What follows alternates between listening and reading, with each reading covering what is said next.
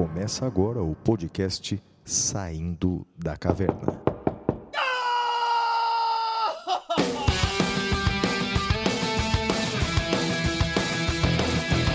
Com Guilherme Madeira, Fala galera, sejam bem-vindos, sejam bem-vindas. Flávio Martins, Salve, salve galera, muito bem-vindos, muito bem-vindas, dando início a mais um episódio do Saindo da Caverna, esse episódio 32 e o tema é cotas raciais. Flavião, bora lá, sem maiores delongas, fala pro pessoal como conversar com a gente e fale das mensagens que recebemos. Beleza, Madeira? Um abraço para todos os nossos ouvintes. Esse já é o episódio 32 do Saindo da Caverna. Bem, quero mandar um abraço especial para todos que entraram em contato conosco. O nosso e-mail é o podcast arroba professorflaviomartins.com.br. Repetindo, é podcast arroba professorflaviomartins.com.br. Ou então você pode encontrar, entrar em contato com a gente pelas redes sociais. Os endereços do Madeira, tanto no Twitter quanto no Instagram, é arroba madeira10. E os meus endereços, tanto no Twitter quanto no Instagram, é arroba siga o Flávio. Madeira, primeira mensagem que nós recebemos é do Dr. José Antônio Ribeiro de Pontes Júnior. Veja só, ele é juiz de direito substituto lá no Tribunal de Justiça do Estado do Pará. E segundo ele, ele dirige 900 quilômetros toda semana. E as minhas viagens têm sido mais legais ouvindo o Saindo da Caverna, Madeira. Olha que legal, juiz lá no Pará. Né? É, ele foi aluno nosso no Damásio há alguns anos e ele dá duas dicas aqui. Primeiro, uma série que está na Netflix, House of Cards, e ele faz uma observação, exceto a última temporada, que não presta, e dica de livro Jardim das Aflições. É, Madeira, eu confesso que eu não conheço o livro, mas quanto à série eu já assisti, House of Cards, ele tem razão, não é? É uma pena que aquele pedófilo pisou realmente no tomate e, e foi expulso da série porque o Kevin Spacey é um ator, parece que não vale nada, não é? Mas é um ator extraordinário e a série com ele era realmente incrível, né, Madeira?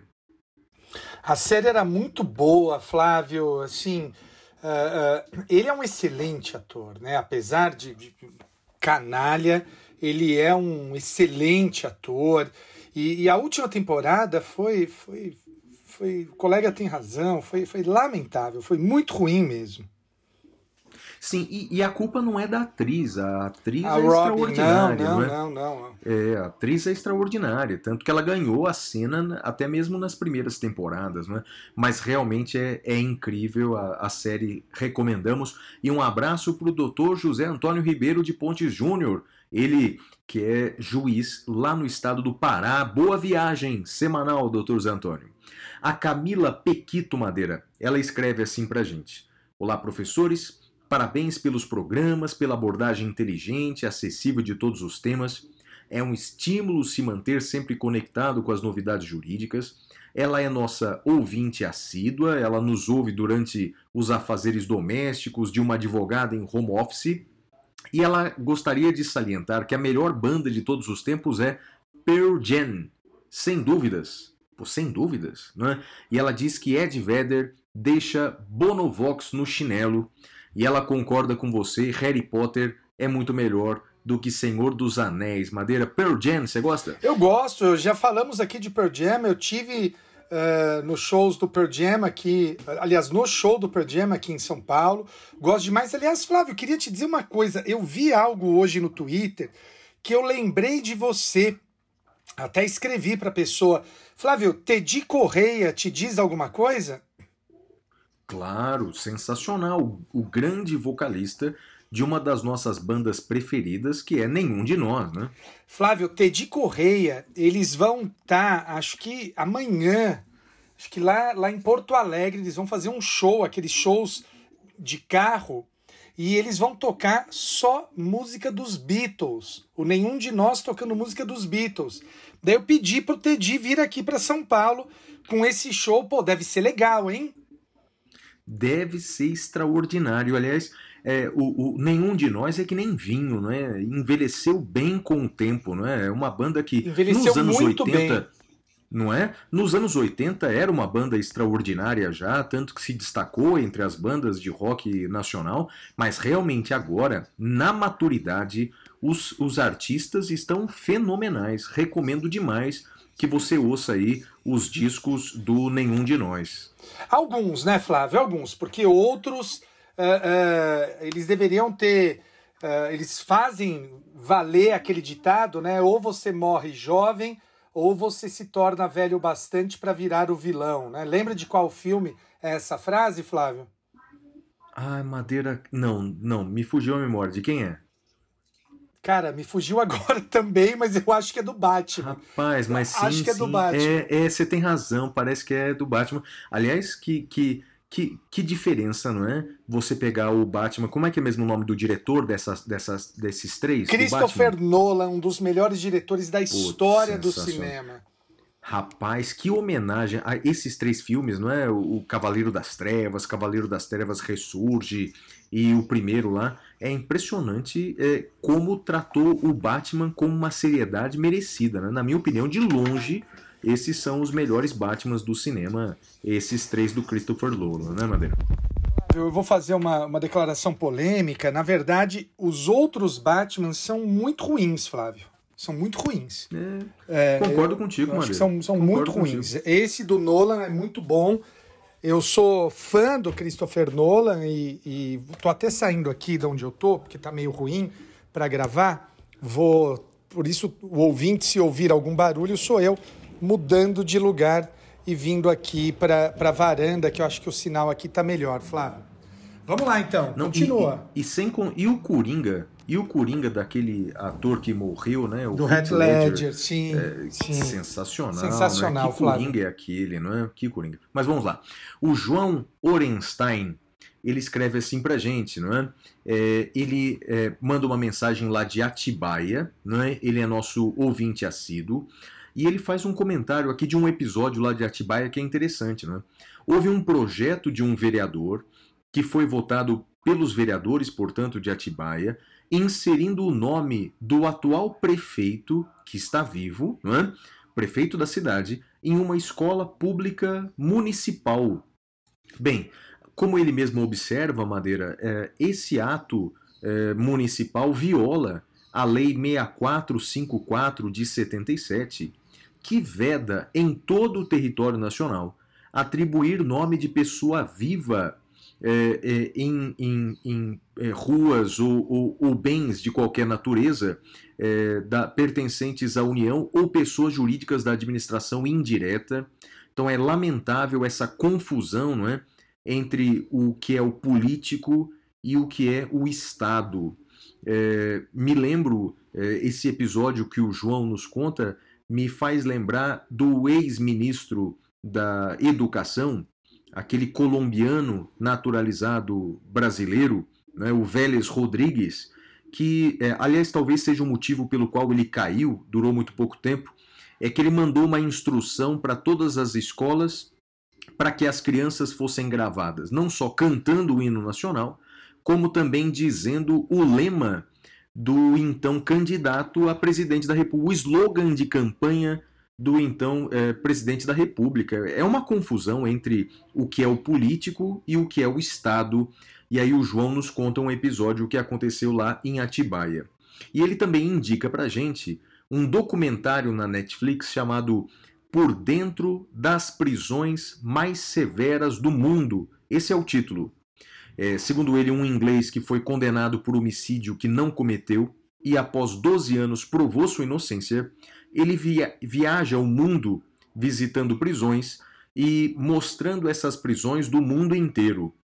Eu não sei se tem algum episódio do Brasil, mas você viu, Madeira, recentemente um vídeo que circulou aí na internet dos presos caídos no chão, Ai, implorando misericórdia porque não conseguiam respirar? Você viu isso, Madeira? Flávio, eu, eu, eu fechava os olhos toda hora que passava pela minha timeline. Esse, esse, esse vídeo é um horror, sim, e, e- bate com aquilo que eu tenho desde o início da, da pandemia eu tenho tratado e, e as pessoas uh, uh, não têm aceito. Eu falo, gente, vamos limitar o acesso aos presídios, vamos fazer as audiências de maneira virtual, porque se entrar no presídio vai ser uma chacina. Né? E, e é o que está acontecendo.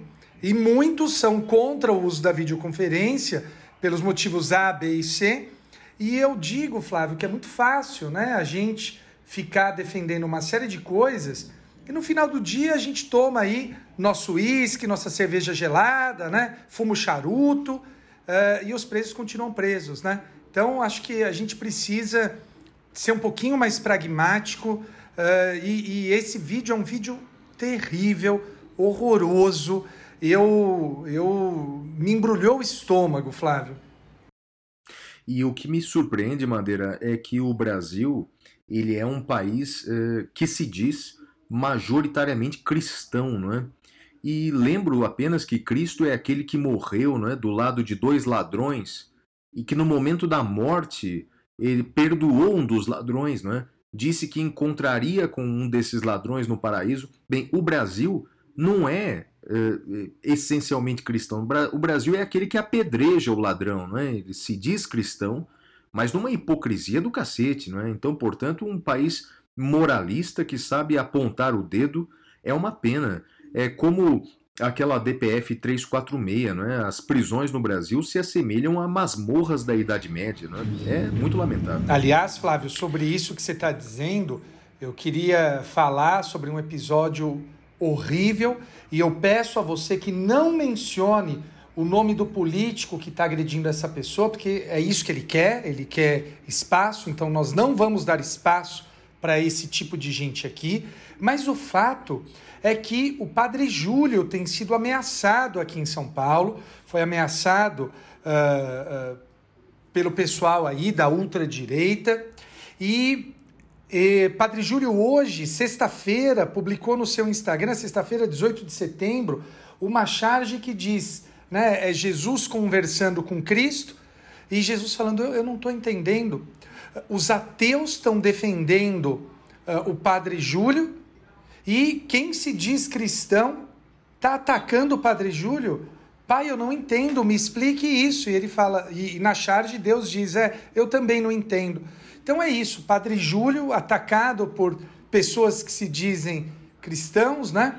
Mas que no fundo só querem mesmo é uh, tem essa pulsão de morte, uh, é o gozo com, com a, a tortura e, e, a destruição do outro. É isso aí, Madeira, é lamentável. Tri... E, e pensar que, na verdade, olhando esse cenário todo, um vírus mortal parece não ser o pior problema do Brasil. Há muitos outros problemas mais profundos do que esse vírus que já matou quase 200 mil brasileiros. Né? É, uma, é uma pena. A Thaisa Viriato, ela escreveu assim pra gente, olhar, professor, olá professores, sou a Thaisa, foi aluna nossa no cursinho preparatório para o AB e por causa do professor Madeira escolheu direito penal para a segunda fase do exame de ordem. Ela diz aqui que é nossa fã. Ela diz para eu não ficar com ciúmes, mas queria mandar um abraço especial pro Madeira, pois durante as aulas ela tinha vontade de ser amiga dele. Agora ouvindo o podcast, tem certeza que ela quer a sua amizade, Madeira. Ela diz que é Potterhead. Opa! É? Diz que é Tiete do Neil Gaiman. É, e ela diz que é Ruvian. Ruvian, Madeira. Isso. Ó, Potterhead, Potterhead eu sei o que é, que é fã do Harry Potter. Agora, Ruvian é o que? Fã do, do Doctor Who? É, é isso? isso? mesmo, nós somos Ruvians, eu também sou Ruvian. Tenho uma, uma das minhas tatuagens, para quem não sabe, eu tenho sete tatuagens. E uma das minhas. Aliás, estou para fazer a oitava, Flávio. Tô, tô ainda em dúvida, estou pensando no que eu vou fazer. Mas uh, uma das minhas tatuagens é uma frase de Doctor Who, tá no meu, no meu tornozelo. E, pô, gostei de você, Thaisa. Muito bacana, muito, muito legal. Uh, é isso, encontrar pessoas que são Ruvians, Potterhead, Potterhead Tietes do Neil Gaiman é, é muito bom. E olha, ela recomenda aqui no Pintura Rupestre o podcast Café Seletor, do qual ela faz olha parte. que legal! Né? onde selecionamos personagens históricas e figuras da cultura pop para as casas de Hogwarts. Né? É, e ela diz assim né, que, na, na opinião dela, o professor Madeira é lufa-lufa e o professor Flávio é corvinal. Você já pensou, Madeira? Qual casa do Harry Potter você faria parte? Cara, quando eu tive lá no, no, no parque, você teve lá também, não teve? Tive, não, sensacional. Qual casa que o, o chapéu mas, mas Você está dizendo nos Estados Unidos ou aquele da Inglaterra? No, nos Estados Unidos, na Inglaterra não foi. É, na, é, que na Inglaterra não é bem um parque, né? Mas é o estúdio onde foi gravado também, é bem legal. Lá né? nos Estados Mas Unidos, o... e todos os testes que eu faço aponta que eu sou Grifinória. Ah, rapaz, eu tô tão chateado com essas notícias que eu tô mais pra Sonserina, viu? Eu tô coração meio nervoso com essas notícias aqui, né?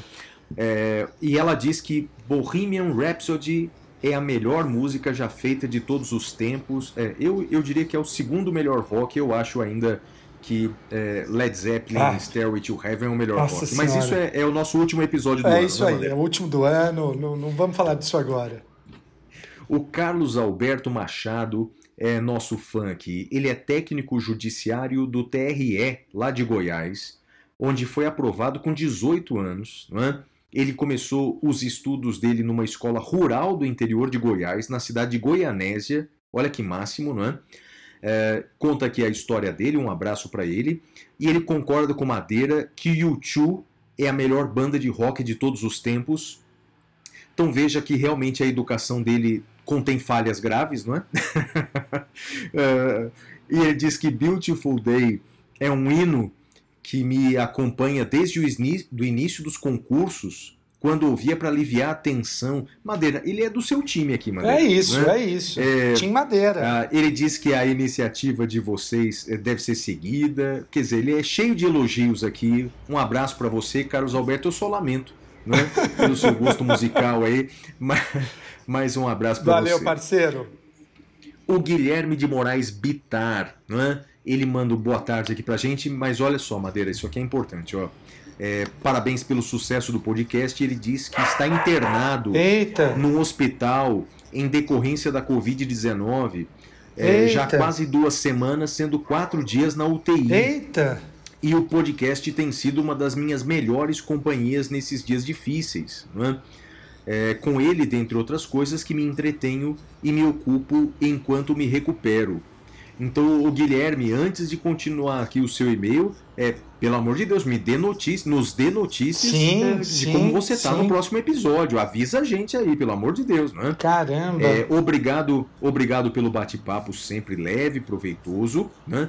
O Xará, que é você, Madeira, tentou lembrar no último episódio de uma banda de rock alemã, seria Rammstein. Não, não Será é, é Rammstein. Eu lembrei depois, publiquei no Twitter, mas já deu branco de novo, Flávio.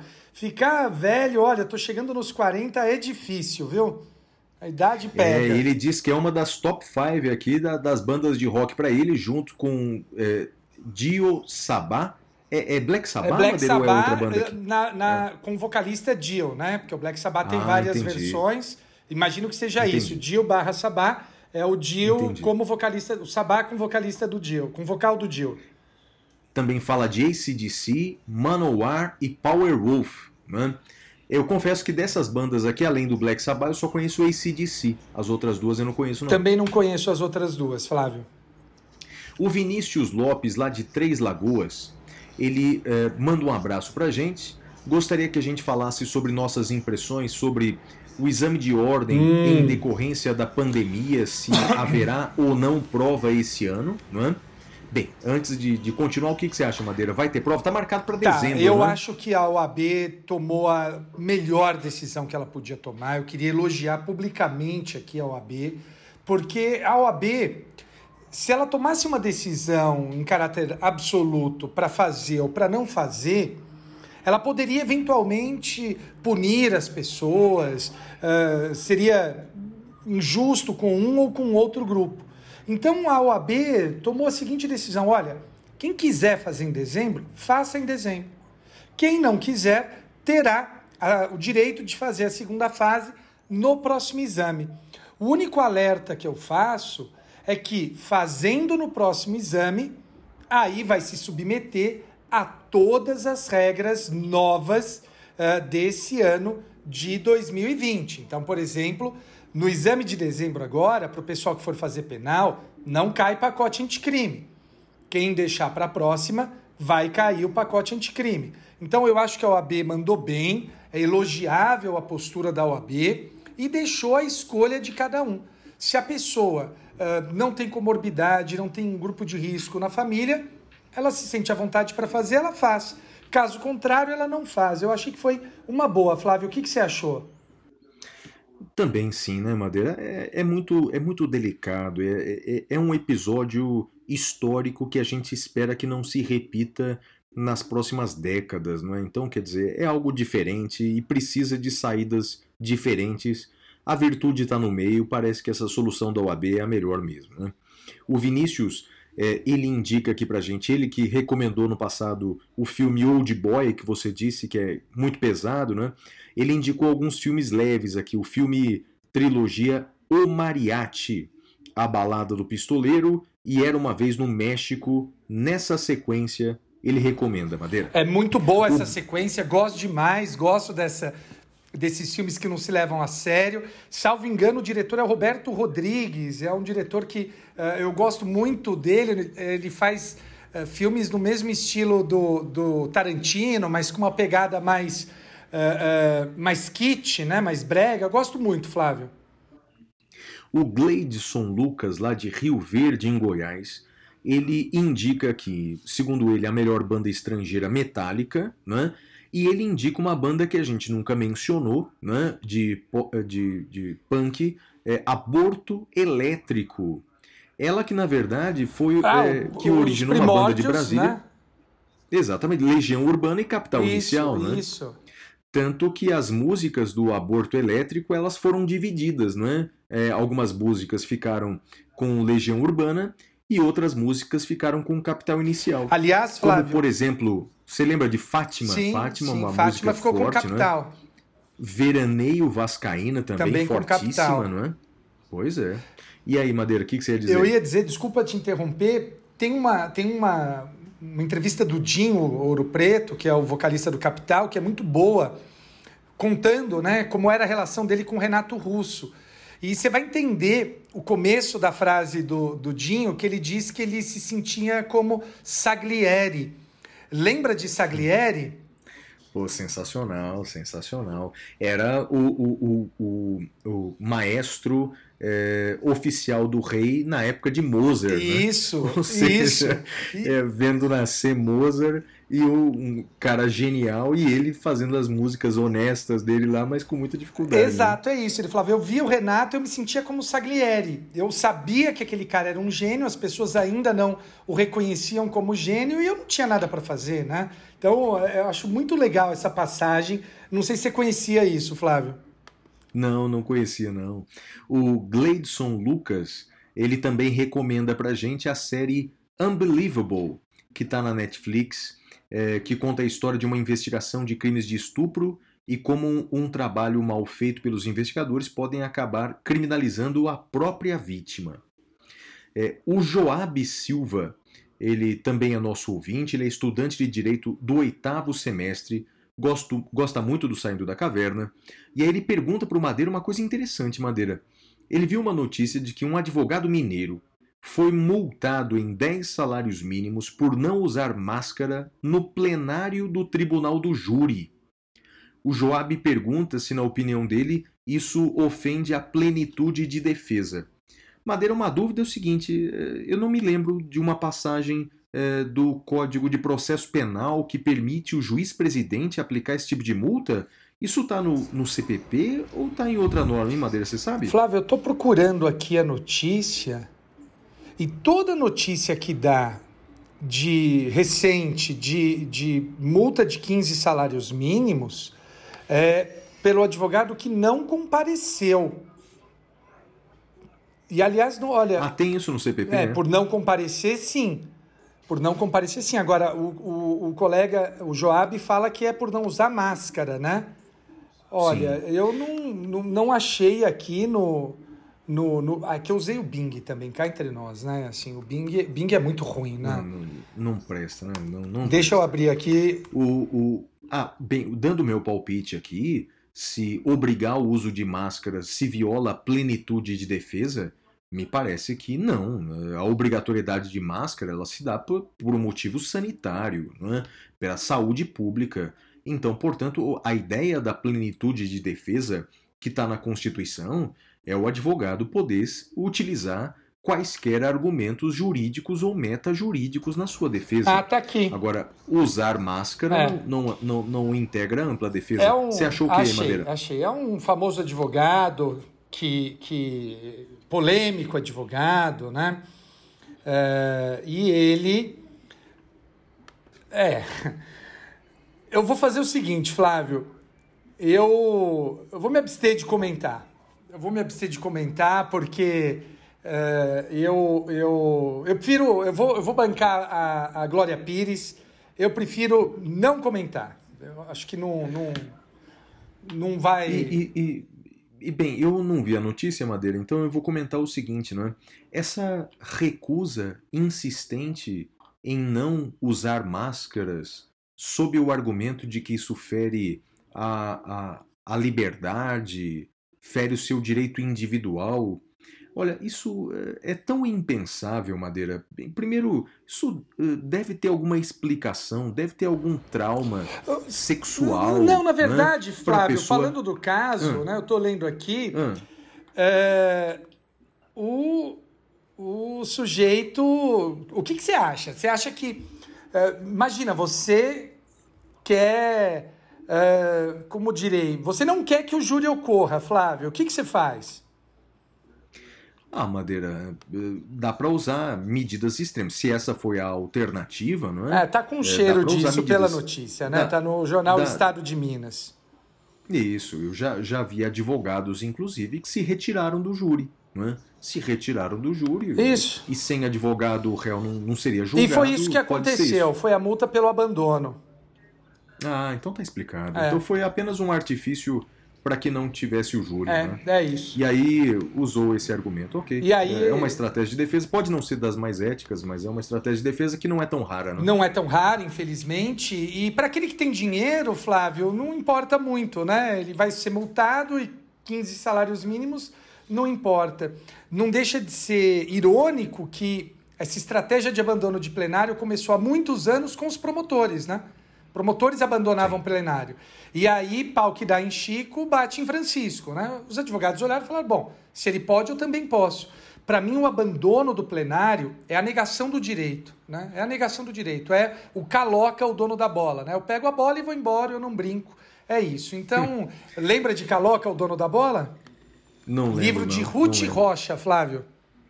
Oh, meu Deus, essa do fundo do baú, do hein? fundo do baú. O Gustavo Silva. Ele Luiz começa Silva. o e-mail.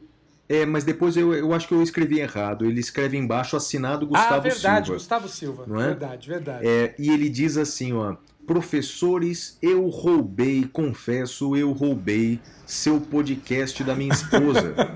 A minha esposa Leidiana é bacharel em direito e me apresentou saindo da caverna. Ouvíamos juntos toda semana, mas como sou doido por podcasts, sempre ouço sozinho e isso deixa ela muito brava, não é? Enfim, sou professor de educação básica, concordo totalmente com a tese do professor Flávio a respeito da importância da educação como direito fundamental.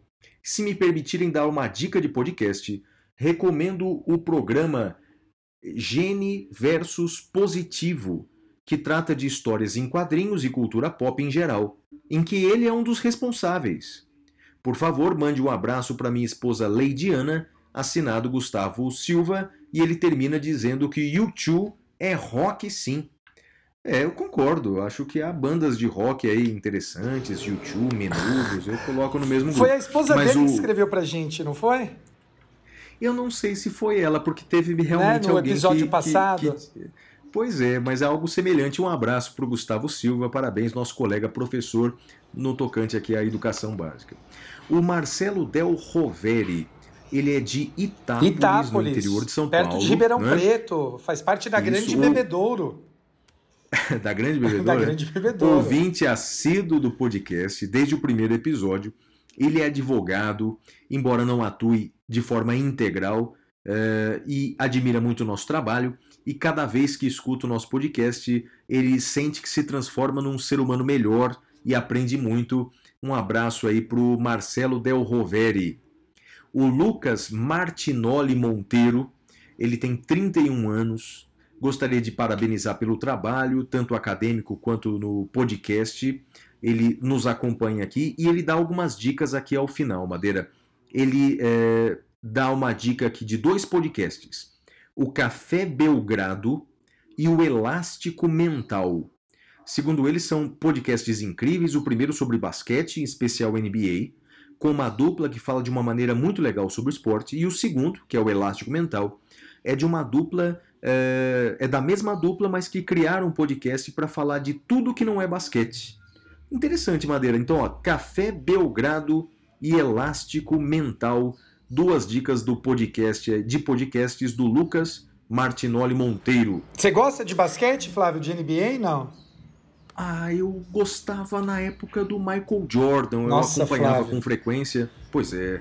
Ou então na época do Oscar aqui no Brasil, né? Aquela, aquela seleção brasileira de Indianápolis. Vi ao vivo, gostava- vi ao vivo pela Puta, eu Bandeirantes, você vi. lembra? Luciano do. Vale. Não, é emocionante, né? É emocionante. Aqueles, aqueles marmanjos de dois metros caindo no chão e chorando. Foi lindo, É, foi é, lindo. Um dos maiores feitos, se não o maior feito do basquete brasileiro, né? Acho que o maior feito, né? Eu creio que sim, eu creio que sim. Aquela, aquela seleção era demais, não é? e Guerrinha, o Guerrinha, né? isso, Guerrinha, Guerrinha. é muito, Oh, bom, muito bom. muito bom. O Fábio Rus, ele é, é, foi aluno nosso nos tempos de OAB, e carreiras policiais. É, foi aluno do Madeira, nos carreiras jurídicas. Hoje é, é aluno ouvinte do Saindo da Caverna, professor de Direito Constitucional e é delegado de polícia em Minas Gerais já há quase 10 anos, Madeira. Olha que Muito legal. legal. Delegado em Minas, Fábio Rus, nosso ouvinte assíduo.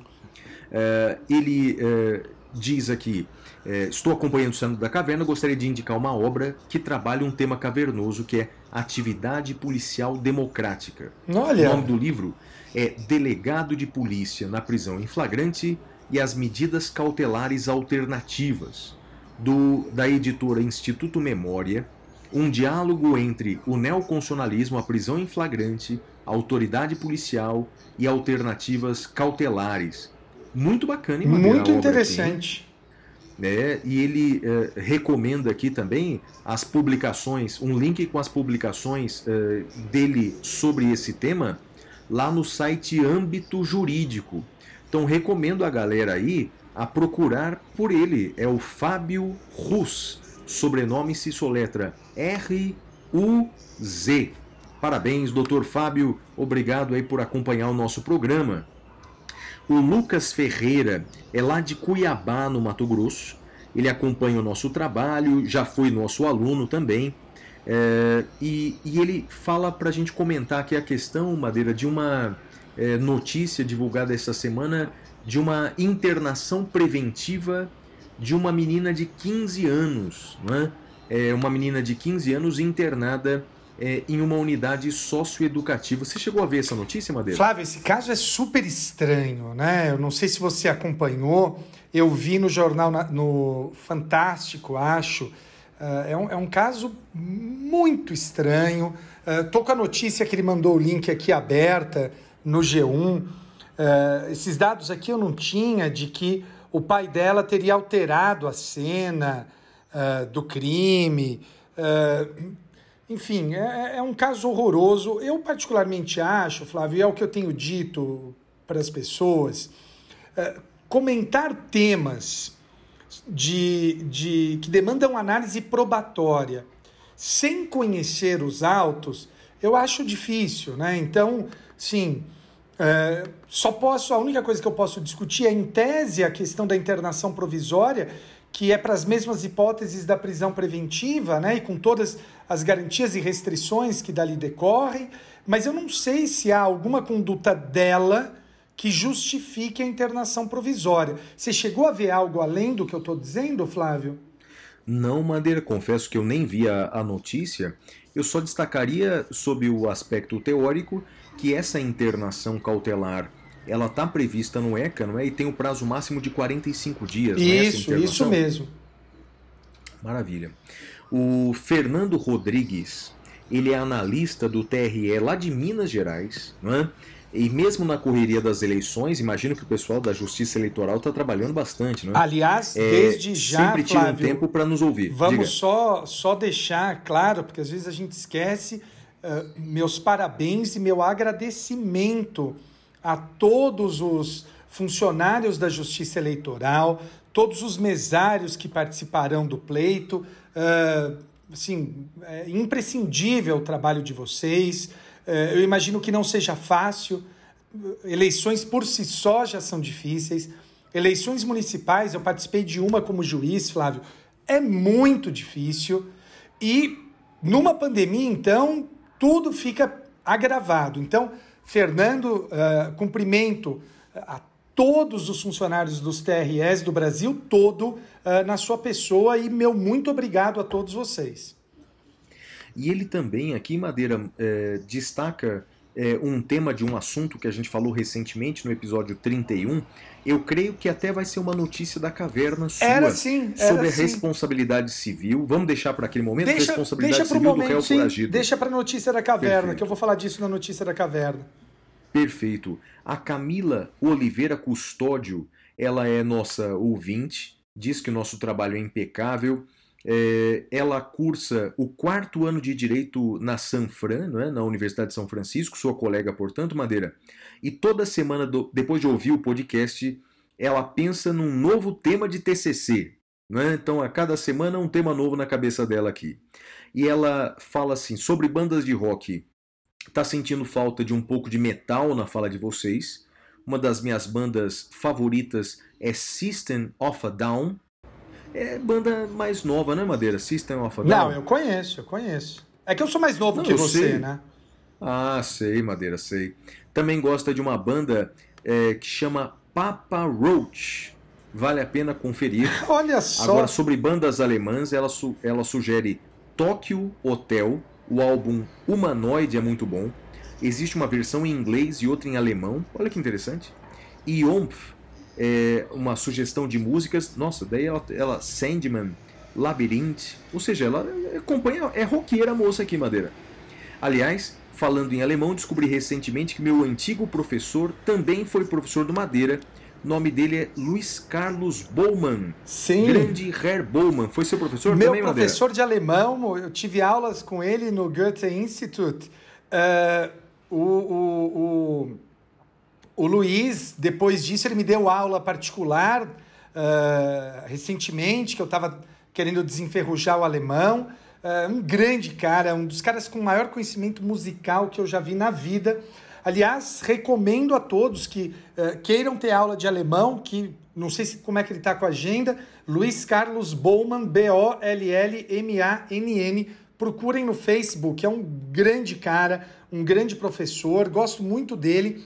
E quanto a esse tema que ela falou que está pensando no TCC, eh, eu acho que tem dois professores lá da faculdade que podem orientá-la, que é a professora Suzana, uh, que trabalha com acesso à justiça, e o, professor uh, Salles também trabalha com acesso à justiça. Acho que são dois professores que podem orientá-la nesse TCC, nesse tema, que é bem interessante.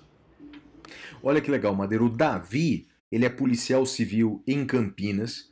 Gostaria de agradecer imensamente pelo podcast, é nosso ouvinte assíduo. Isso aqui eu achei demais, não é? Ele pediu para a gente mandar um abraço para a equipe do segundo Distrito Policial, que também acompanha o podcast de vocês. Então, para toda a galera policial aí em Campinas, para vocês aí do segundo DP, um abraço aí para vocês, não é? Ele fala assim, num, num trecho aqui, é, ele é, falando de você, não, é? não teve aulas com você, mas acompanha, na, na opinião dele, o seu curso de processo penal é o melhor da atualidade. Oh, né? Muito bom, muito E é- legal. É, pois é, mas agora ouve só, não é? Então ele primeiro ele assoprou e depois ele diz assim, não é? Que a admiração é, por você ficou um pouco abalada acerca das suas declarações do YouTube, que segundo ele é um K-pop irlandês. Muito é? bom, essa ofensa É. foi muito boa. Boa, né? E ele faz aqui umas indicações né, para o pintura rupestre sobre bandas alemães. Ele gostaria de indicar o Rammstein, que é uma banda de metal que tem quase todas as músicas em alemão. É, e uma das melhores é, músicas deles para iniciantes é, agora pronuncia aí, Madeira, On Dich. On Dich. É isso aí. E acredita que toda a discografia seja disponível no Spotify. Um abraço para todo mundo aí de Campinas, em especial aí pro Davi. Madeira, a Luísa Ravagnani, lá de Petrópolis. Ela manda um abraço pra gente, é nossa ouvinte também, e ela é, indica que ela diz o seguinte: sigo a maioria das dicas culturais e não posso deixar de defender a minha banda preferida, Led Zeppelin e atentar ao fato de que Led Zeppelin é muito mais do que Stairway to Heaven. Né? E ela aqui indica Black Dog, por exemplo, uma das canções do Stairway to Heaven. E aproveito para sugerir o filme Suprema, disponível no Amazon Prime. Aliás, já indicaram esse, esse, esse filme aqui, Madeira, sobre é, a primeira mulher da Suprema Corte dos Estados Unidos. Sim, né? então, sim, já. Deve ser bem legal e ela gostaria de agradecer o amigo e delegado de Polícia Civil de Goiás, o Bruno Van Kuik, que indicou o podcast. Muito obrigado, doutor Bruno, pela indicação do nosso podcast. Um abraço para Luísa, lá de Petrópolis. Aliás, que cidade linda é Petrópolis. Conhece, Madeira? Não conheço, Flávio, uma pena. Nossa, coisa linda. Recomendo muito. Lindíssima. A Isabelle Alessio ela manda um abraço aqui pra gente, diz que o nosso podcast é descontraído, diz que U2 é uma banda de rock, mas para iniciantes, e que para ela Beatles é sensacional e atemporal, né? Pro Madeira tá dizendo para ouvir a, o Pink Floyd depois da terceira dose de whisky, que vai mudar a sua visão sobre a banda. Madeira, eu acho que eu vou, vou fazer isso com o YouTube. Talvez eu comece a gostar Flávio, também depois de uma garrafa. Depois da terceira dose de uísque, eu tô no banheiro, rapaz. Eu, como faz muito tempo que eu não bebo, né? Eu bebo muito pouco. Eu acabei perdendo a tolerância ao álcool, né? Então, eu tô nessa coisa do, dos treinos, me preparar para a maratona do ano que vem. Então, eu bebo muito pouco. Acho que se eu tomar três doses de uísque, eu, eu vou pro banheiro, fácil. E deixa eu mandar um abraço final aqui para todos que mandaram mensagens para gente, como o Cian Albuquerque, o Carlos Belucci, a Gabriela Chaldi, o Jonas Pereira, estudante de jornalismo da Universidade Federal da Bahia, o Eliseu Bordignon de Mojimirim, a Vanessa Lima, o Thales Facundo, o Rodrigo Rodrigues e todo mundo que mandou mensagem pra gente, Madeira. Pode apresentar o próximo bloco aí. E com isso encerramos o primeiro bloco. O primeiro bloco foi fogo. Primeiro bloco e vamos agora para o Notícias da Caverna. Até já.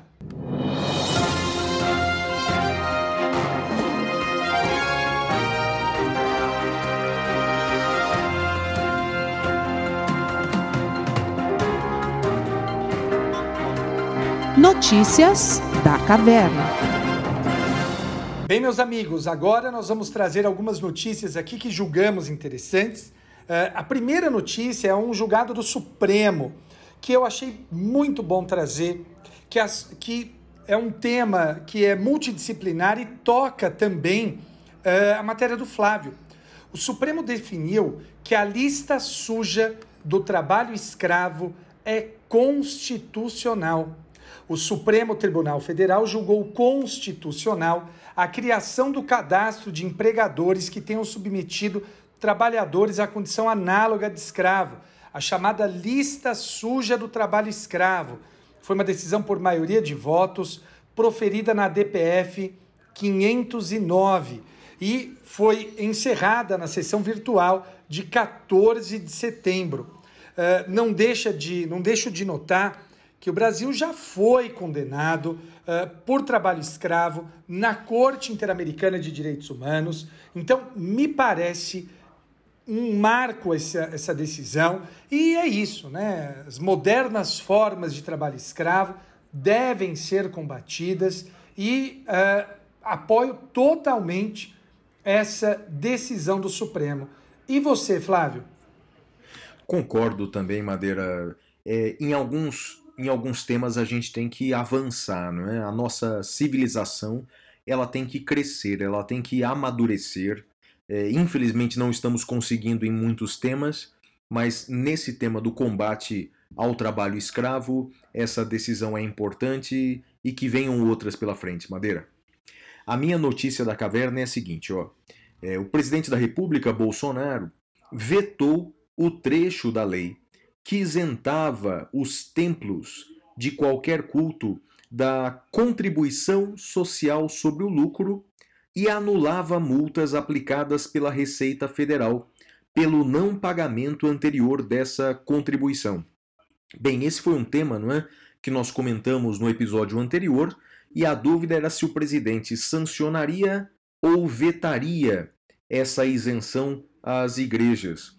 O presidente ele fez uh, um meio termo. Ele vetou esse trecho, mas recomendou que o Congresso Nacional rejeitasse o seu próprio veto. É um negócio meio que pitoresco. Né? É, o Kennedy ele tinha uma frase que o presidente Bolsonaro seguramente não aplica. Né? Segundo o ex-presidente americano Kennedy, ele diz que a melhor maneira de fracassar é você tentar agradar todos. Né? E aí o presidente Bolsonaro, de fato, ele tentou agradar todos. Né? É, para aqueles que o pressionavam a vetar esse projeto de isenção bilionária das igrejas. É, e, e, é curioso, hein, Madeira, que o, o autor desse projeto de lei é o filho do pastor, do bispo R.R. Soares, que é o maior devedor da Receita Federal. Então, portanto, esse projeto de lei é feito pelo filho do devedor. É curioso isso, né? Então o presidente Bolsonaro ele vetou, portanto, para agradar aqueles que eh, consideram indevida essa isenção. Todavia, para agradar a bancada religiosa, ele recomendou e estimulou o veto. Então, portanto, ficou bastante é, em cima do muro. É, o presidente manteve apenas o dispositivo que prevê que valores pagos a religiosos não são remuneração para fins de contribuição previdenciária. E o presidente Bolsonaro foi além, Madeira. Ele disse que vai apresentar nos próximos dias uma PEC, uma proposta de emenda constitucional, para ampliar as isenções das igrejas no Brasil. Isso, Madeira, se encaixa perfeitamente naquilo que eu chamo no meu livro de constitucionalismo teocrático, é essa aproximação cada vez mais intensa de Estado e Igreja que pode inclusive atingir o texto constitucional.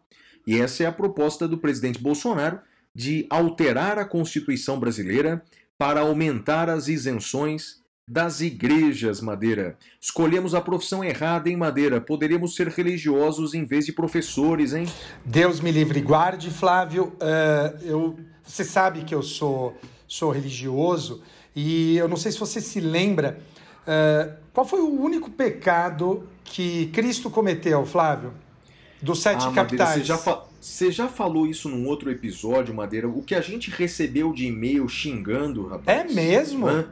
Você vai repetir essa história de que Cristo pecou, mas você tem certeza, Madeira? Vai, vai. Eu vou encaminhar todos os e-mails falando você que você falou. é um herege diretamente para você, mano. Mas é, foi a ira, né? Contra os vendilhões do templo. É que eles dizem que a ira era justificada. Mas é né? ira, né? Mas sério Não. que as pessoas ficaram incomodadas com uma bobagem interpretativa dessa? E em ah, vez Madeira, de ficar preocupadas com os vendilhões do templo, é sério? Tá bem, Padre Guilherme, vai aí para a próxima notícia da caverna, vai. Responsabilidade civil por atos praticados por presos foragidos a responsabilização só é caracterizada quando o anexo causal entre o momento da fuga e o delito. O Supremo Tribunal Federal decidiu que, no caso de danos decorrentes de crime praticado por pessoa foragida do sistema prisional, só é caracterizada a responsabilidade civil objetiva do Estado quando for demonstrado o nexo causal entre o momento da fuga e o delito.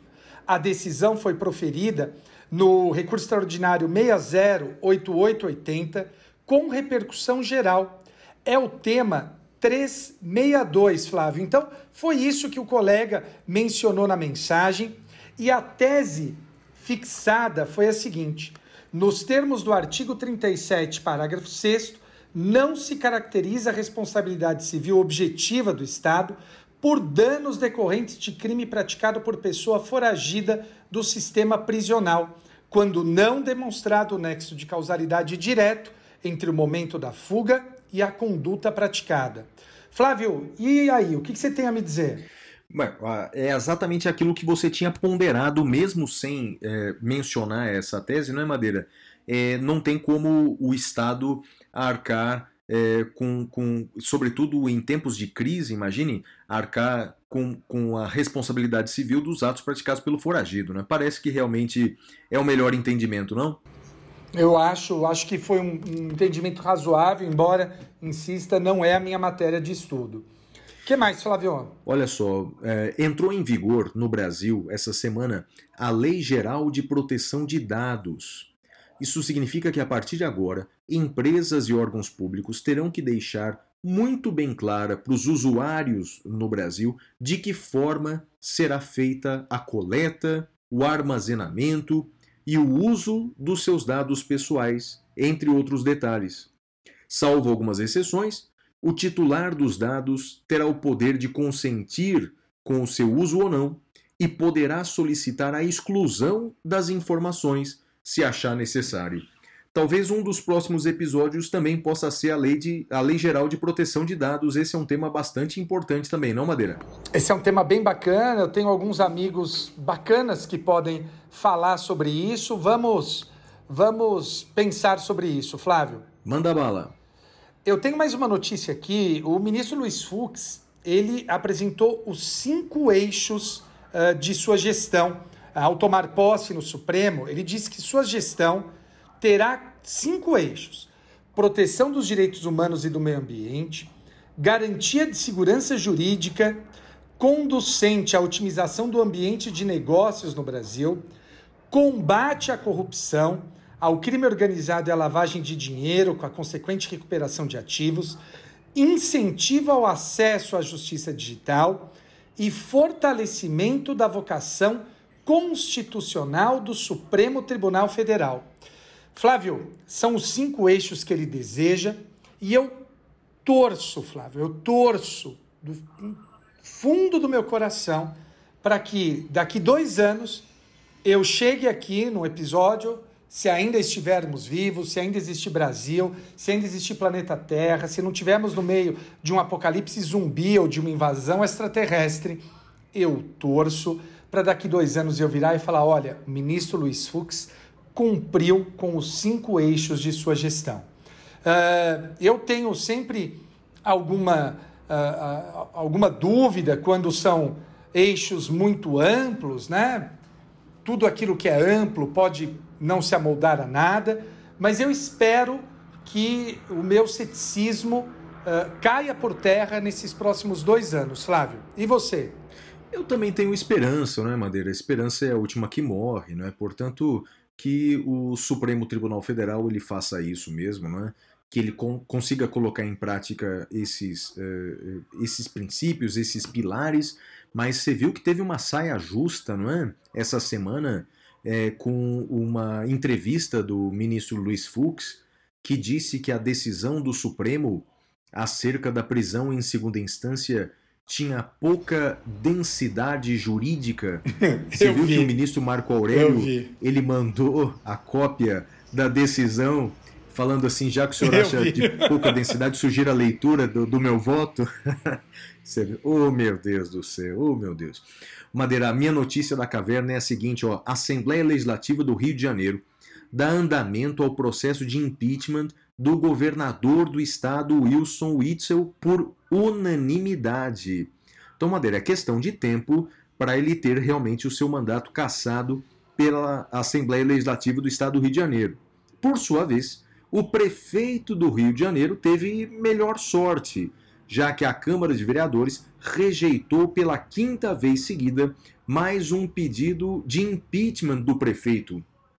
Um dos uh, pedidos de impeachment foi aquele uh, baseado nos fatos dos chamados Guardiões do Crivella. Você ouviu essa reportagem, Madeira, sobre os Guardiões do Crivella? Sabe o que é isso ou não? Sei, lamentável. Explique para o nosso ouvinte. Basicamente, servidores públicos comissionados ficavam nas portas dos hospitais para tumultuar as entrevistas dos veículos de imprensa e para fazer elogios à gestão do prefeito Marcelo Crivella, o bispo é, Marcelo Crivella, não é? Então, portanto, com dinheiro público, servidores estavam ali para dificultar o acesso à informação.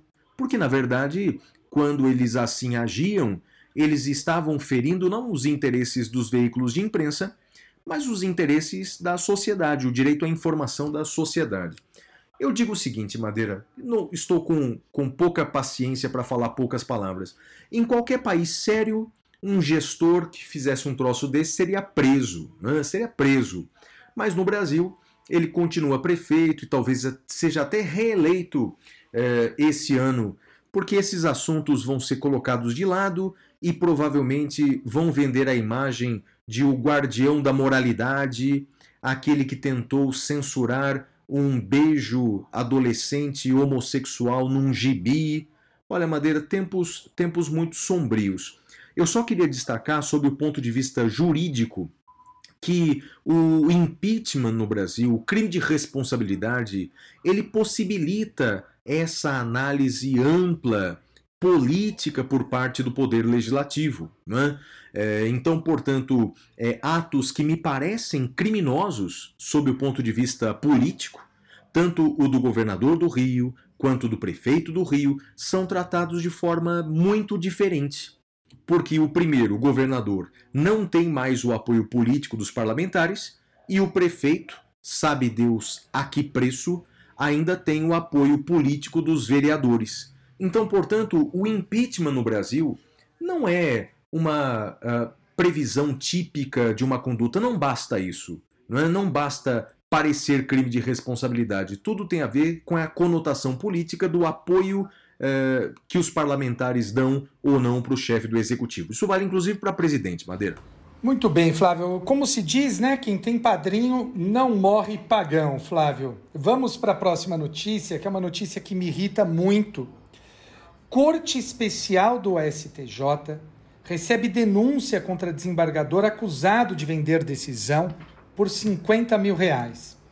A Corte Especial do STJ recebeu nesta quarta-feira, dia 16 de setembro, por maioria, a denúncia contra um desembargador estadual acusado de receber 50 mil para conceder HC a um preso durante o plantão judiciário. Por unanimidade, o colegiado manteve o afastamento do magistrado de suas funções até o encerramento da instrução criminal. Além disso, ele está proibido de acessar as dependências do tribunal e de manter contato com qualquer um de seus servidores e com os demais denunciados na ação penal. Flávio, o que eu tenho a dizer é o seguinte: juiz, seja juiz de primeiro grau, desembargador, ministro, corrupto, merece queimar no fogo do inferno. Eu odeio essa gente. Graças a Deus é exceção no poder judiciário, mas os poucos que existem fazem um mal danado. Então, juiz corrupto, desembargador, o que for, merece nosso total repúdio. Mas não só a corrupção da grana, Flávio, a corrupção política também. É por isso que há anos eu defendo a quarentena política. E lanço aqui, Flávio, a minha campanha. Não vote em juiz que se aposentou para sair candidato. Então teremos eleições municipais se na sua cidade, no seu município, tem algum juiz que acabou de se aposentar para ser candidato, não vota nessa pessoa, não. Essa pessoa não merece o seu voto. Uh, essa pessoa desonra a magistratura quando faz isso. Eu sou juiz com muito orgulho, não uso a magistratura para fazer política, jamais faria isso e sim, respeito e tenho orgulho demais por todos os meus colegas, a magistratura não é perfeita, evidentemente, tem uma série de falhas, mas não vote em servidor público que acabou de se aposentar para sair candidato. O que, que você acha disso, Flávio? Concordo contigo, Madeira. E essa semana o CNJ, o Conselho Nacional de Justiça, aplicou não é, uma pena de censura a um juiz eh, federal eh, do Rio de Janeiro por excesso de exposição. Né? Eh, segundo o CNJ, ele estaria utilizando do, do, do seu cargo de juiz para se autopromover. É aquele juiz Madeira que viajou num jatinho com o governador do Rio de Janeiro, Wilson Witzel, para a posse do presidente da República e já foi aí flagrado é, no caminhão do, do Flamengo depois da, da, da, da, vitória na Libertadores, ou seja, é, temos é, cada um no seu quadrado, não é, Madeira? É, se fizéssemos cada um de nós o nosso papel com seriedade, é, é, com, com certeza teremos um país mais justo. Esse país de segundas intenções é complicado, não é? Você não sabe exatamente o que a pessoa pretende, o que a pessoa planeja, embora em alguns casos a estratégia seja bem clara, não é, Valério? Por isso que eu digo, não vote em servidor público que acabou de deixar o seu cargo para sair candidato. Não deixe que isso ocorra com o serviço público no Brasil. Você tem mais notícia, não tem, Madeira? Flávio, eu tenho, mas vamos, vamos pro tema da caverna, que eu acho que é melhor. Eu comento essa na semana que vem. Combinado. E qual é o tema da caverna? Então vamos agora pro tema cavernoso da quinzena, da semana, que é cotas raciais. O Flávio vai nos dar uma aula sobre isso. Até já. Uh. Temas cavernosos.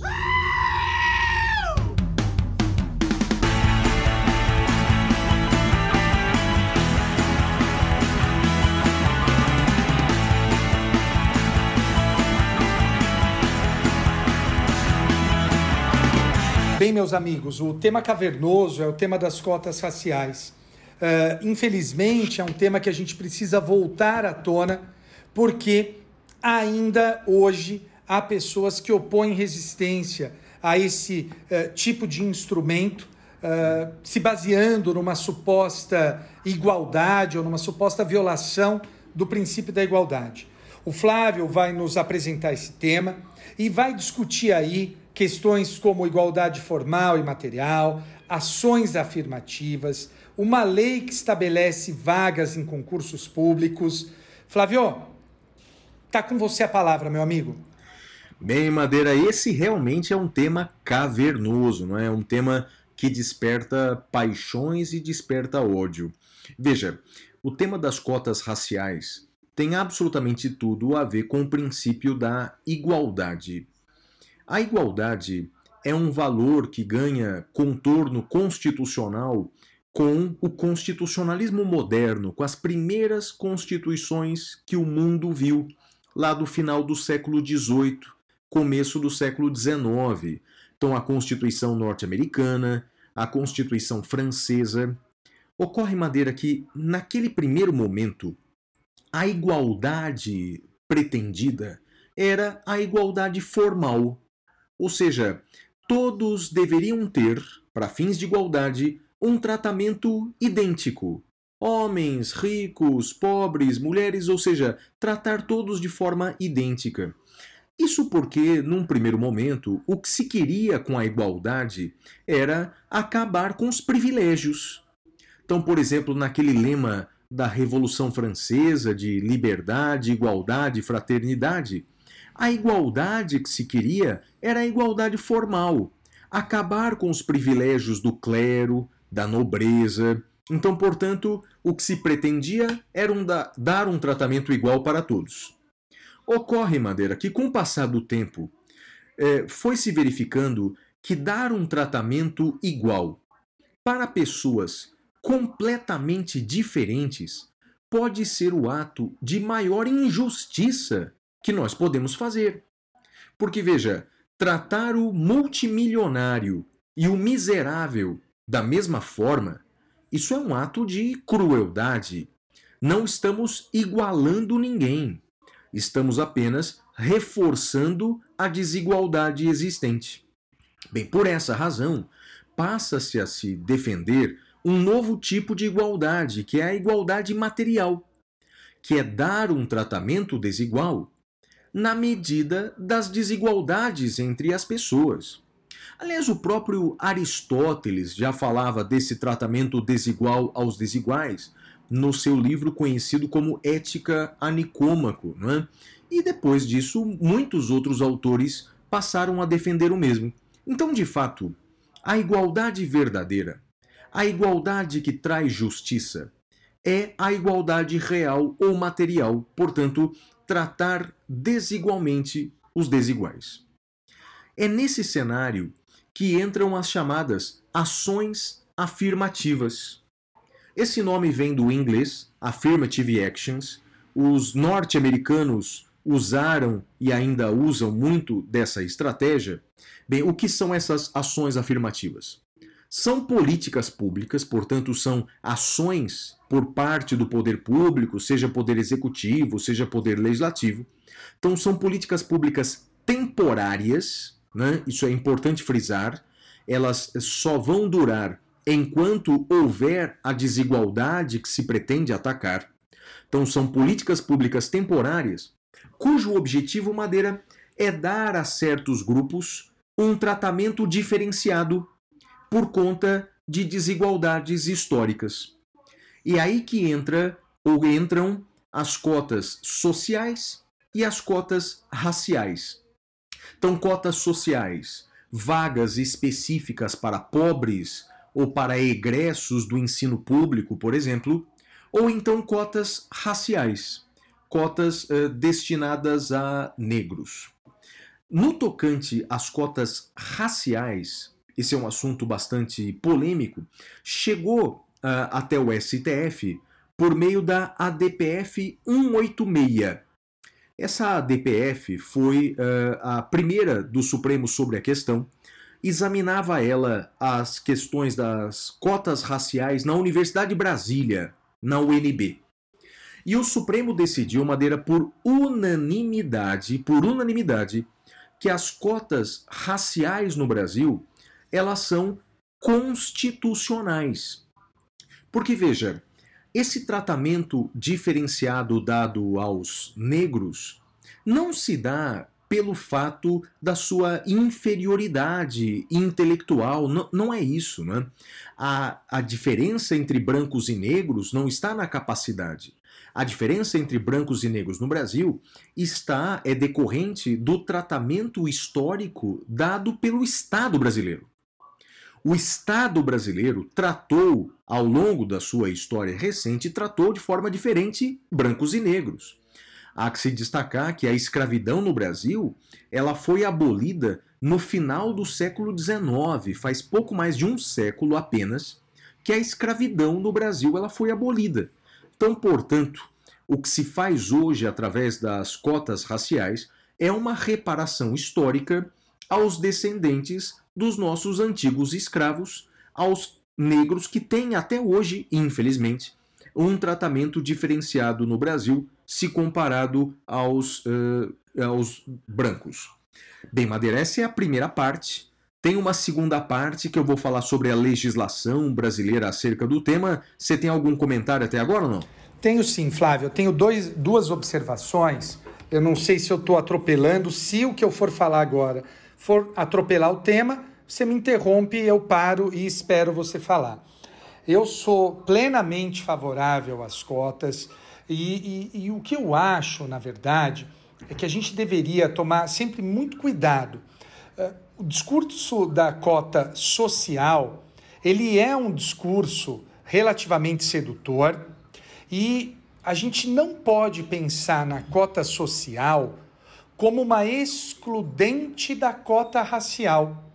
Eu acredito, Flávio, que a gente deveria ter as duas: uma cota racial e, além dela, também uma cota social. E vou explicar de maneira mais clara ainda o meu posicionamento. Uh, me parece, e, e eu peço desculpa se eu usar o termo errado, porque não é, não é um termo que eu cuja pesquisa eu faça, mas me parece que é importante a gente ter negros nos mais diversos locais do serviço público.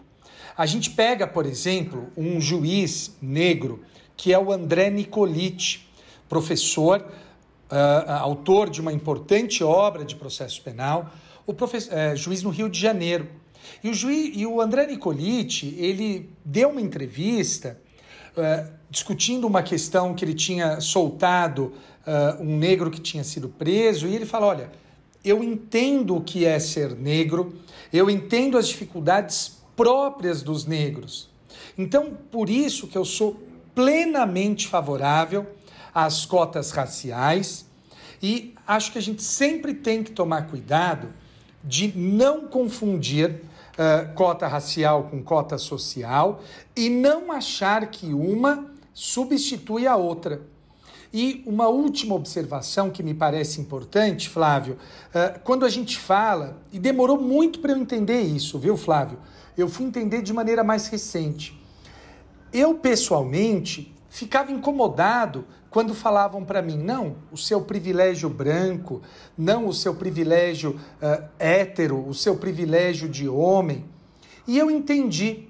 Tanto que eu estava discutindo no Twitter um dia desse, discutindo no bom sentido, eu estava falando como uh, foi bom uma corrida que eu fiz à noite, né? Então eu saí para correr umas 8 da noite, corri das 8 às 9 da noite.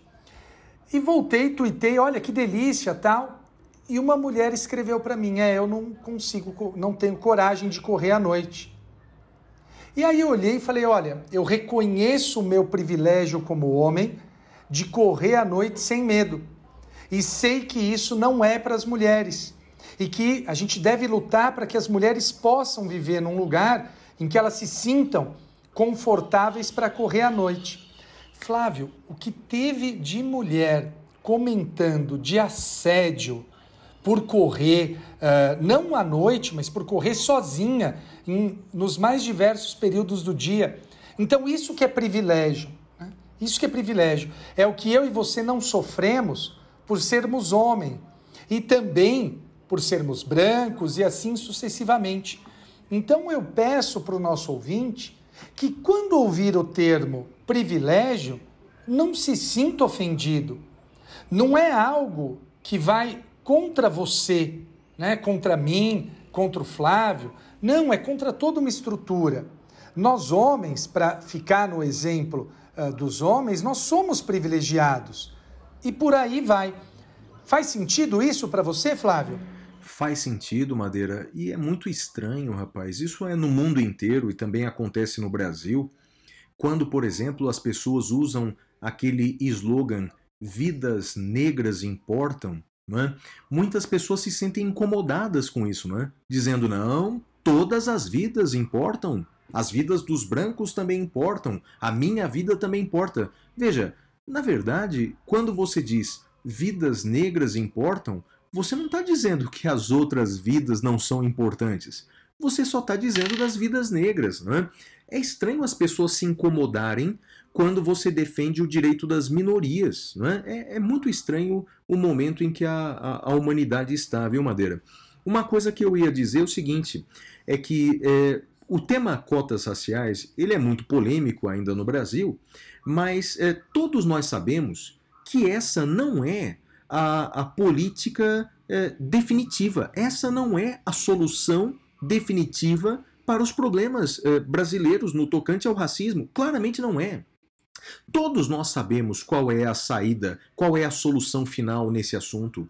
É garantir a todos as mesmas oportunidades. É garantir a brancos e negros, garantir a mesma educação pública de qualidade, que permitam que essas duas pessoas concorram de fato com igualdade para quaisquer das vagas.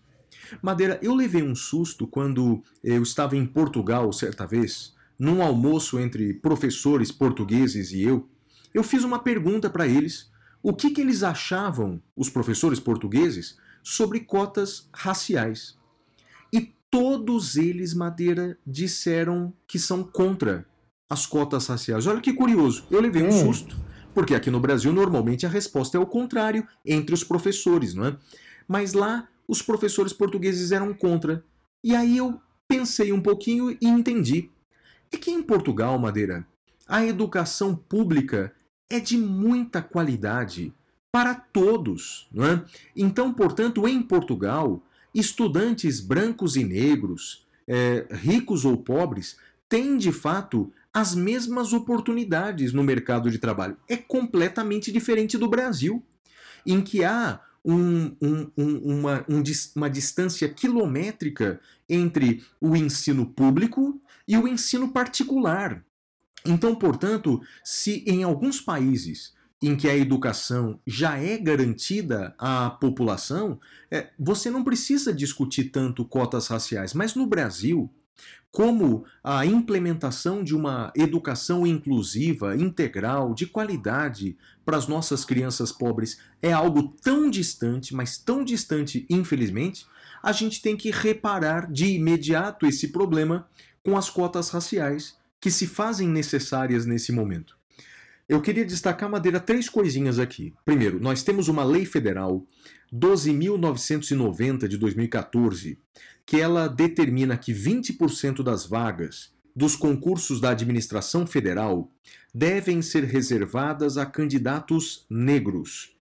É, agora, num futuro próximo, devemos ter, por exemplo, concursos para Polícia Federal, Polícia Rodoviária Federal. Bem, por determinação de lei federal, 20% das vagas devem ser reservadas a candidatos negros. O Supremo decidiu, na ADC 41, que essa lei federal não se aplica automaticamente aos estados. Portanto, cabe aos estados legislarem sobre esse tema. Por exemplo, o Paraná, o estado do Paraná, tem uma lei sobre cotas raciais. Curiosamente, o estado de São Paulo não tem lei estadual sobre isso, curiosamente. Por fim, Madeira, a resolução 203 do CNJ, do Conselho Nacional de Justiça, determina que 20% das vagas de todos os concursos do judiciário devem ser reservadas também para candidatos negros. Isso porque o próprio CNJ divulgou um censo há alguns anos dizendo que apenas 1% dos juízes brasileiros eram negros. Né? Apenas 1% e 99% dos juízes eram brancos. Por esse motivo, o CNJ editou essa resolução 203, determinando que 20% das vagas, não só de juízes, mas de servidores do judiciário, devem ser de candidatos negros. Então, Madeira, concluindo aqui a minha fala, eu digo que realmente a solução para os problemas de discriminação no Brasil é, só serão resolvidos de forma definitiva através de uma educação pública integral de qualidade. Seja é, para é, promover as, me as mesmas oportunidades para pobres e negros no Brasil, seja também para minimizar esse racismo estrutural que ainda existe no Brasil. Todavia, até que haja essa solução definitiva que é inequívoca, até lá, precisamos reparar os males que há estruturalmente no Brasil e as cotas sociais e as cotas raciais são uma maneira de minimizar essa diferença cruel, porque se todos são iguais perante a lei, infelizmente são muito desiguais perante a vida e as cotas raciais elas têm o objetivo de minimizar essa desigualdade. Madeira, o que, que você pensa sobre isso? Concordo plenamente e a ideia, né? Não dá para falar em meritocracia se não há igualdade nos pontos de partida. E o fato é que não há, né, Flávio? Quando a gente pensa, por exemplo, eu, eu não gosto de citar esse tipo de exemplo, não me parece razoável, mas uh, é inevitável. Quando eu penso, por exemplo, na minha filha, minha filha estuda numa boa escola, faz inglês, estuda alemão, faz guitarra, uh, todo livro que ela me pede, eu dou para ela, todo livro que ela me pede, eu dou para ela. Então, não dá para dizer, Flávio, que há o mesmo ponto de partida que das pessoas, das outras pessoas que não estão uh, na mesma situação que ela. Então eu reafirmo isso. Não dá para dizer, uh, não dá para falarmos de, uh, de igualdade nos de, de meritocracia se não há igualdade nos pontos de partida. Então eu repudio essa visão contra as cotas raciais. Eu sou plenamente favorável e acho que precisamos mesmo uh, fazer essa, essa, essa inclusão maior de negros na magistratura, negros no serviço público. Flávio. Concordo integralmente com você, Madeira. E você tocou num assunto aí que me fez lembrar uma notícia dessa semana, triste, triste demais, que saiu é, uma pesquisa, ela é anual, é, do Instituto é, do Livro sobre a leitura no Brasil. Madeira, agora em 2020, é, é, segundo essa pesquisa, o Brasil perdeu cerca de 5 milhões de leitores. Para você ter uma ideia, Madeira, nos últimos meses só afirmaram ter lido um livro ou parte de um livro 30% da população brasileira. Ou seja, 70% da população brasileira nos últimos meses, e olha que estamos em pandemia, não é? é 70% da população brasileira sequer leu um livro ou um trecho de um livro. E o pior, Madeira? Bem, eh, pior sobre um ponto de vista. Desses 30% que se disseram leitores, a maioria diz que o livro que foi lido foi a Bíblia. Então, na verdade, são pessoas que durante uh, o exercício da sua religião estão lendo o texto religioso, não leem nada além do texto religioso, do livro sagrado, no caso a Bíblia, já que o Brasil é majoritariamente cristão. Madeira, esse número é triste. 70% dos brasileiros afirmaram não ler nos últimos meses nenhum trecho de um livro. Na França, a mesma pesquisa, em vez de 70%, é 8% dos franceses não leram. Bem, isso diz muito sobre o Brasil, não é? Um país que se informa pelas redes de WhatsApp. É, é, de fato é muito triste. E eu digo isso, Madeira, para que os nossos ouvintes estimulem esse hábito da leitura nos seus filhos. Isso que você disse agora, que você é, vai é, é, dar, os livros que a sua filha comenta, que a sua filha pede. Ou seja, que nós possamos fazer isso para os nossos filhos e há livros de todos os preços. Há livros até que estão aí no domínio público, então, portanto, a gente só vai salvar o país pela educação e temos que garantir as, a igualdade, a igualdade de oportunidades para essas pessoas, para esses jovens, para que nós tenhamos um futuro melhor. Não é isso, Madeira? É isso aí, Flávio. Encerrado esse bloco, vamos agora para o bloco do Pintura Rupestre. Até já.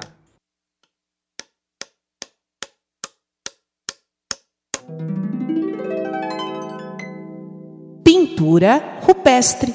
Uau!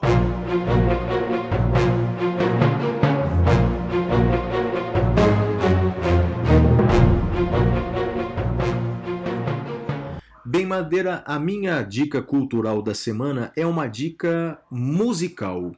Eu, nessa semana, junto com a minha equipe, viajei bastante de carro, levando exemplares eh, do meu livro para unidades do Damásio. Estou fazendo um evento de lançamento da nova edição. Bem, e quando eu viajo muito na estrada, eu preciso ficar ouvindo muita música, não é?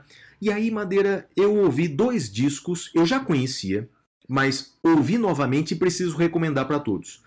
Dois discos acústicos. Um de uma banda inglesa, um de uma banda brasileira. São dois discos fenomenais. Primeiro, uma banda inglesa que, eh, para minha estranheza, a gente nunca comentou aqui eh, no nosso podcast, que é The Cure. Você gosta de The Cure ou não? Adoro. Tive no show aqui em São Paulo, Flávio. Você teve? não tive no show, Madeira. Eu acho que eu estava num, num, evento fora do Brasil. Infelizmente, eu estava na Argentina, eu creio. E eu não pude estar aqui no Ei, Brasil, mas. Eu estava na Argentina, ei! Madeira, tá na Argentina, o negócio fica aqui a duas horas daqui, Madeira. Isso não é. Isso não é, não é coisa. Aliás, eu ouvi falar isso recentemente, não? O, o, a classe média no Brasil se sente tão rica, tão rica, que é, ela se orgulha de ter ido para o exterior. Normalmente é Buenos Aires, né? ou Montevidéu, que aqui é do lado, né? fica duas horas daqui. Mas eu não tenho, não tenho esse problema não, Madeira. Eu estava aqui do lado. É, viajar para Roraima, por exemplo, demora muito mais do que viajar para Montevidéu. Né? Pelo menos para nós que estamos aqui em São Paulo. Né? É, então, The Cure é, tem uma, um, um, disco madeira acústico. Você ouviu o acústico do The Cure, não? Eu não sei se eu já ouvi esse acústico, Flávio. Eu tô vendo é que você marcou aqui. Extraordinário. Eu vou até procurar. Procura, porque é realmente extraordinário. Porque, veja, é um acústico é, que em inglês eu acho que a palavra melhor é unplugged. Então, portanto, sim, sim. É, não, não tem nada plugado, então não tem nada elétrico. É piano, é violão, De é que bateria. ano que é, Flávio? Ah, eu não me lembro, viu, Madeira? Mas olha, por exemplo, Boys Don't Cry, a versão ficou incrível. Eu não achei Friday no Spotify, I'm in Love. Cara. Não achou? Bem, não. eu vou procurar aqui, eu vou procurar o, o ano é, do disco, porque realmente é assim, é o meu preferido do The Cure. É, é impressionante, o acústico deles. E o vocalista, Madeira, é, é Robert, eu esqueci Robert o... Smith. Robert Isso. Smith é um dos caras mais tímidos uh, que existe. Ele, quando vai dar uma entrevista, é de uma timidez assustador. Ele tem vergonha de olhar para a câmera, mas quando ele sobe no palco, ele se transforma, né, cara? Impressionante, sim, né? Sim, não, é muito bom. Eu gosto muito. O show foi é. muito bom. Imagino. E, e, o, e um, o disco acústico de uma banda nacional, eu vou, vou recomendar o Ira. Essa banda paulista, o Ira. É o Ira Folk, né? Edgar Escandurra. É o Ira MTV, Madeira. A Wira é, MTV, muito bom, isso, com a Pete, né? Isso, com a participação especial da Pete, Paralamas do Sucesso, aquele vocalista do Skank, Samuel Rosa. Olha, é um disco extraordinário. E me fez lembrar, Madeira, ouvindo esse disco, um episódio que talvez você lembre, porque você estava dentro dele. Eu, você, Gustavo Junqueira e outros professores estávamos em Fortaleza para fazer um evento é, palestras nossas que antecediam um concurso por lá. E lembra que a gente pegou um táxi, nós todos pegamos um táxi e fomos lá para um, um uh, acho que para uma loja de artesanato lá, lá em Fortaleza e a gente começou a cantar a música Núcleo Base do Ira. Começamos timidamente e de repente a gente começou a cantar alto, batucar no, no táxi do, do senhor lá. O homem achou que a gente era um bando de adolescente maluco, Madeira, mas a gente cantando Ira no, no táxi, lembra dessa história não? Nossa, Flávio, eu não lembro disso, é sério? Rapaz, então você tá ficando velho mesmo. Você tava lá, você puxou comigo a Jura? canção Núcleo Base do Ira, que aliás é demais, não é? É demais, Eu tentei é demais. fugir, né? Eu quero lutar, mas não com mas essa não farda. com essa farda. Sensacional. E a sua dica cultural, Madeira, qual que é? A minha dica cultural também é um álbum de uma banda que eu adoro. Eu não sei se eu já falei desse álbum aqui. É, é um álbum do The Killers, chama Imploding the Mirage. Imploding the Mirage, agora de 2020. E uma nova canção uh, do Bruce Springsteen que se chama Letter to You. Uh, agora em 2020, muito bom também. Sou fã das duas, uh, da banda e do, do Bruce Springsteen. Então, sugiro que o pessoal procure isso. Tem no Spotify, encontra fácil, Flávio. Legal, Madeira. Então a, a pintura rupestre dessa semana foi musical, não é isso? Musical, musical. Legal. E agora com vocês o último bloco do programa em que damos os destaques negativos e positivos, o prêmio Capitão Caverna. É a hora do prêmio Capitão Caverna!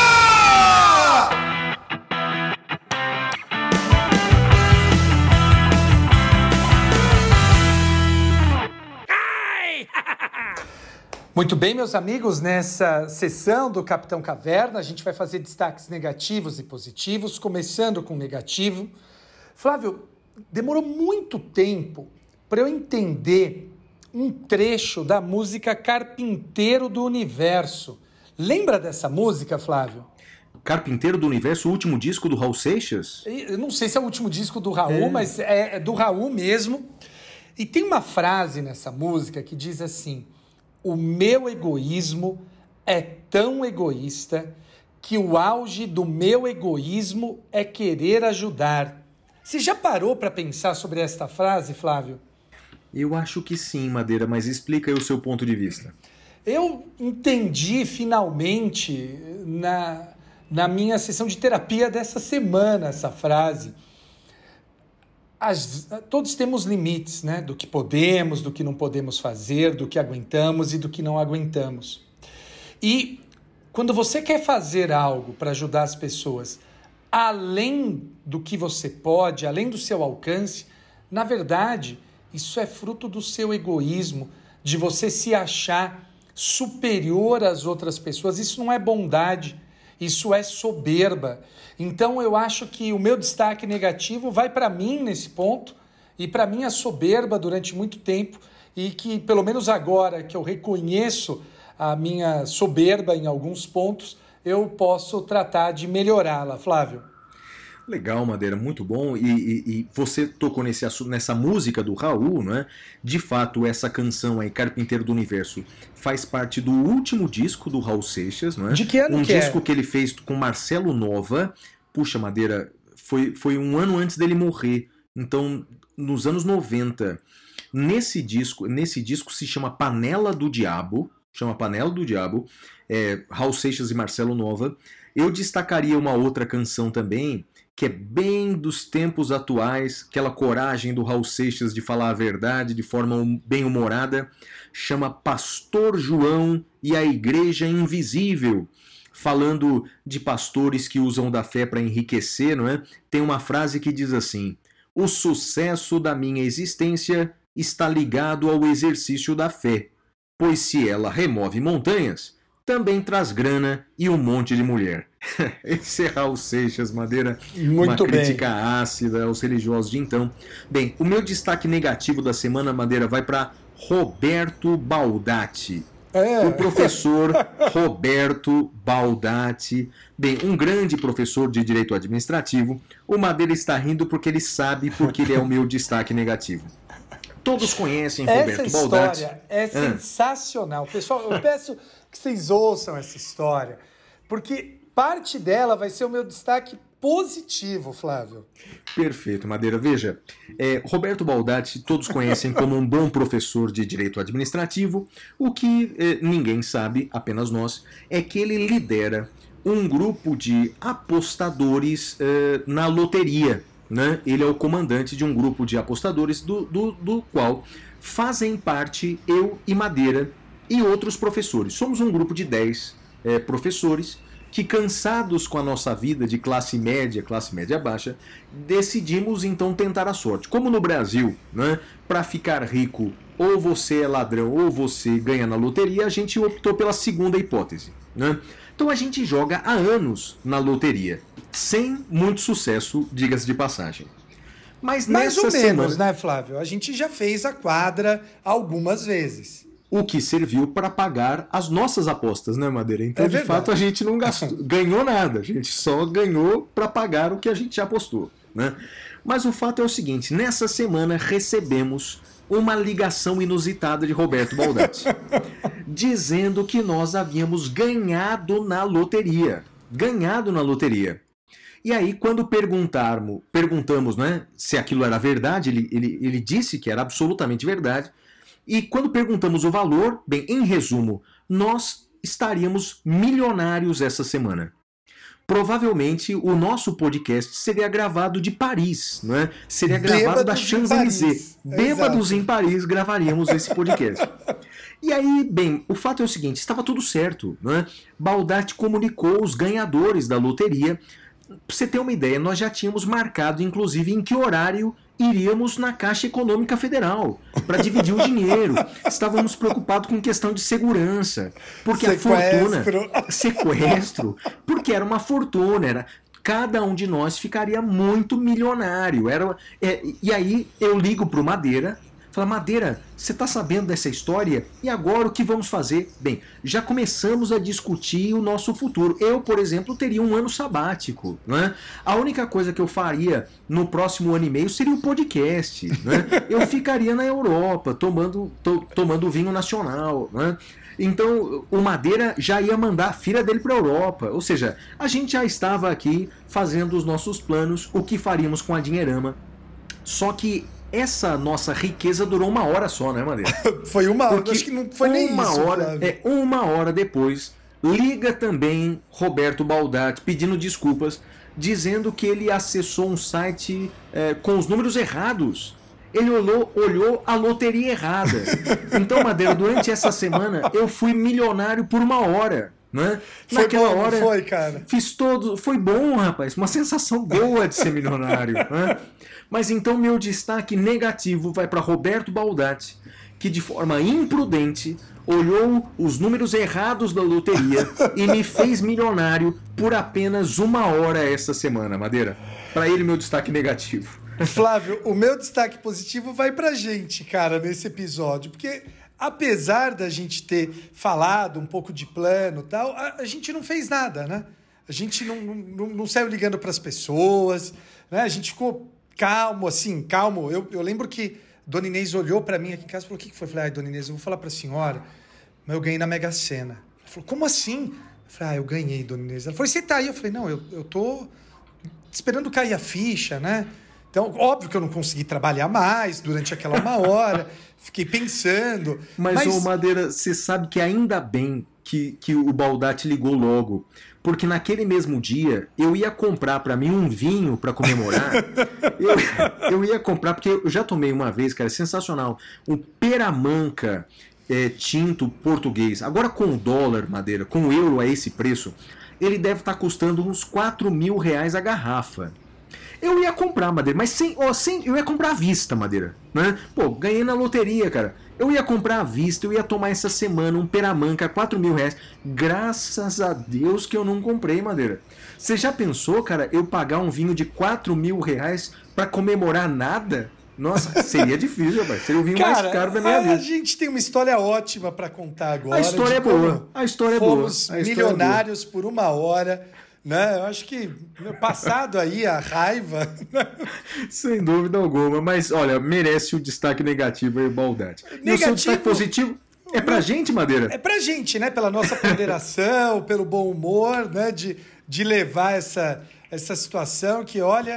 Uh, só rindo, né, Flávio? E a, o seu destaque positivo? O meu destaque positivo vai para um padre que você já mencionou durante o programa, o padre Júlio Lancelotti, que apesar de severas críticas que recebe de forma absolutamente irrazoáveis, continua fazendo o bem para aqueles que moram nas ruas, para aqueles famintos. Ele de fato coloca em prática os princípios do cristianismo e os princípios não precisa nem ser cristão.